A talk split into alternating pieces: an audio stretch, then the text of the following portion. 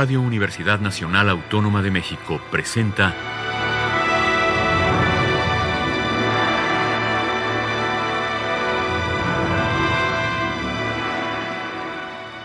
Hacia una nueva música.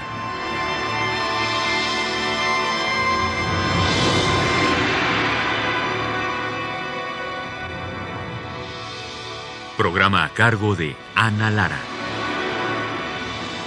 Muy buenas tardes, bienvenidos a Hacia una nueva música. Soy Ana Lara.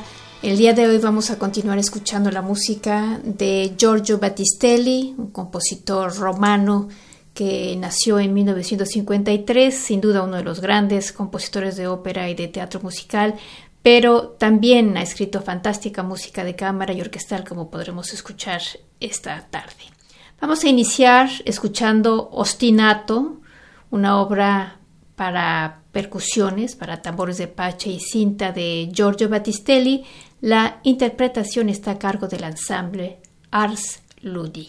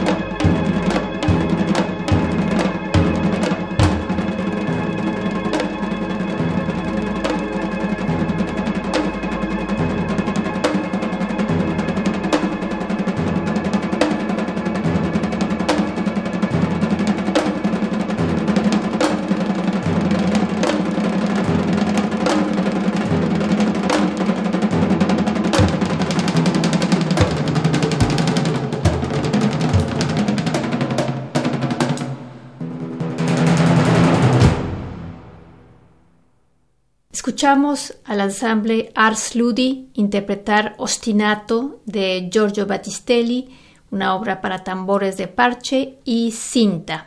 La siguiente obra que vamos a escuchar se llama Afterthought About a Shakespearean Tragedy.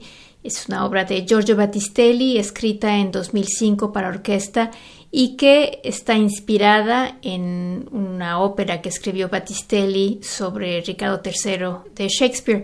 Vamos a escuchar la interpretación de la Orquesta Sinfónica Nacional de la RAI dirigida por Pierre-André Valade.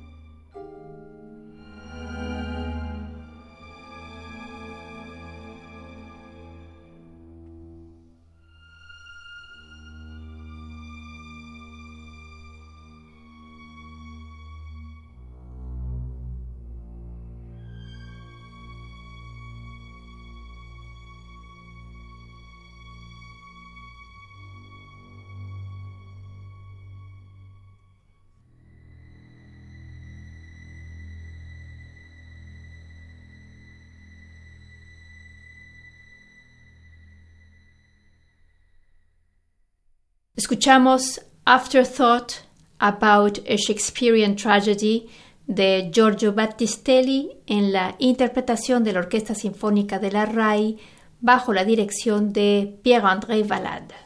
La siguiente obra que escucharemos de Giorgio Battistelli se llama Anarca, homenaje a Ernst Junge. Es una obra para orquesta y voz recitante escrita entre 1988 y 89. Escucharemos la versión con el texto en italiano a cargo del actor Sandro Lombardi, acompañado por la Orquesta Sinfónica Nacional de la RAI y la dirección de Pierre-André Ballade.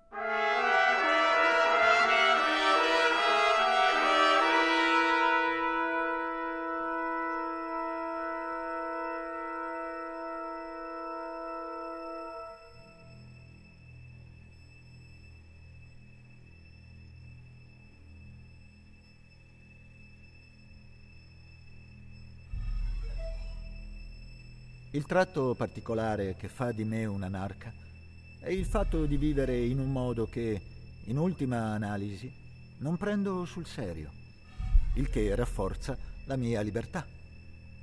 L'anarchico è l'antagonista del monarca, di cui medita l'annientamento. Colpisce la persona e rafforza la successione.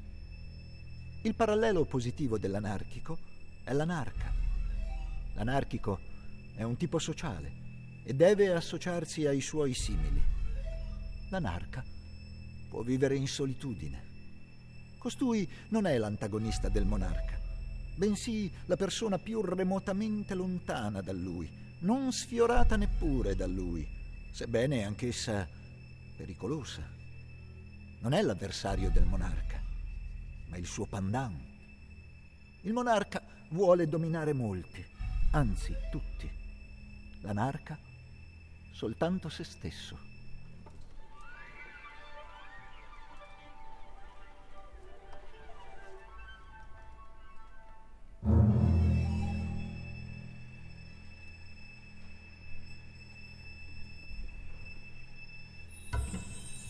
Sebbene anarca, non sono perciò autoritario.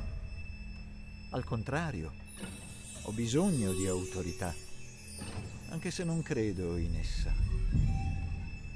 Mi guardo bene, come ho detto, dalla simpatia, da una partecipazione interiore. In quanto anarca, devo tenermene esente. Che io sia costretto a prestare servizio in qualche luogo è inevitabile. Mi comporto nel farlo come un condottiero che mette a disposizione temporaneamente le proprie energie pur senza un intimo impegno.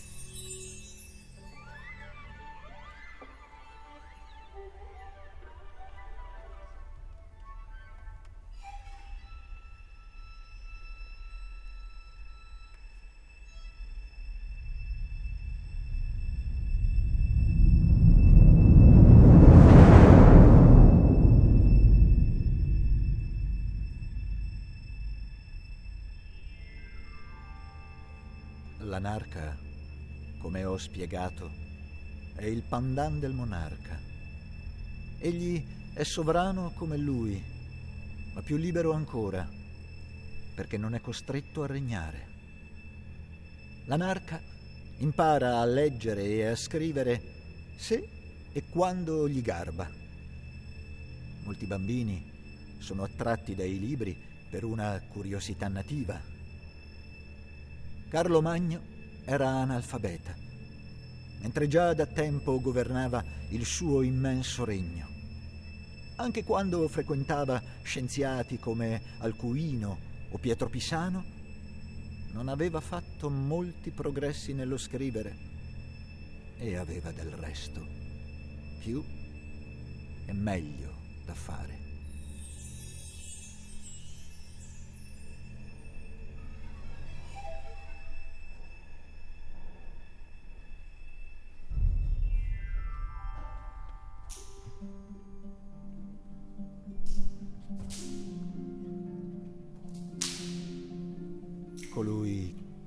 Riesce a trascorrere la vita come un gioco, troverà dolcezza anche nell'ortica e nella cicuta. Persino seccature e pericoli gli procureranno godimento. Occorre riuscire a considerare il lavoro come un gioco cui io collaboro e che nel contempo osservo per l'anarca poche cose mutano. Le bandiere hanno per lui importanza, ma nessun significato. Le ho già viste, ora su, ora giù, come foglie di maggio e di novembre, e ciò come contemporaneo, non soltanto come storico. Io mi sforzo di non avere convinzioni e sono perciò ritenuto privo di principi. Libero da principi sarebbe naturalmente l'espressione migliore.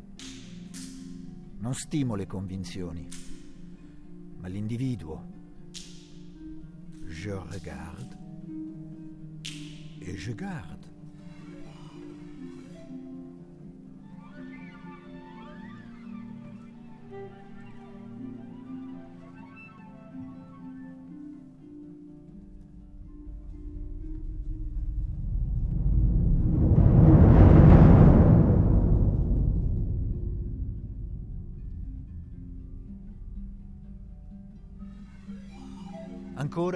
Una differenza tra l'anarchico e l'anarca. Il primo persegue il sovrano come un nemico mortale, mentre l'anarca mantiene con lui un rapporto di neutralità obiettiva.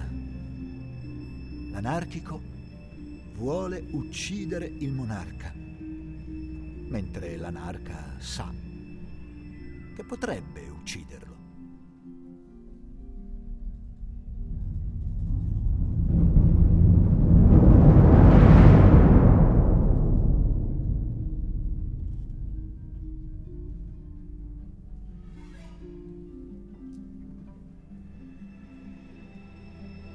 Ciascuno il suo, tra le massime prussiane.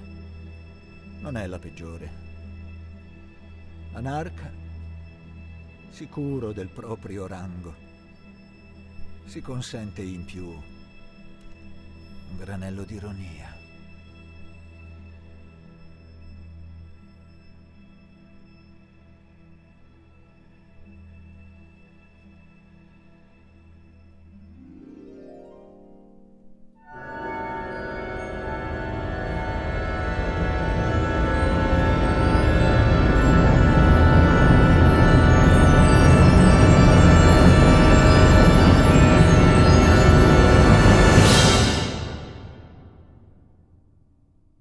Escuchamos del compositor romano Giorgio Battistelli Anarca, homenaje a Ernst Junger, en la interpretación de Sandro Lombardi, el recitante, y la Orquesta Sinfónica de la RAI bajo la dirección de Pierre-André Valade.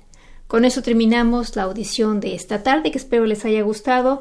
Me despido desde Francia, soy Ana Lara, desde México se despide Alejandra Gómez, les deseamos que pasen muy buenas tardes y hasta la próxima semana.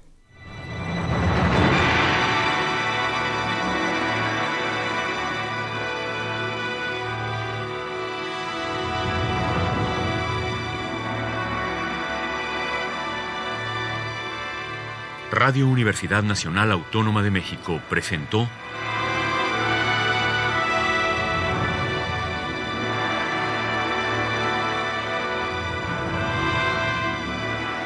Hacia una nueva música.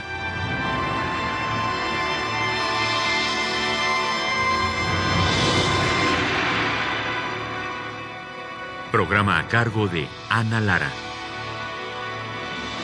Radio UNAM. Experiencia sonora.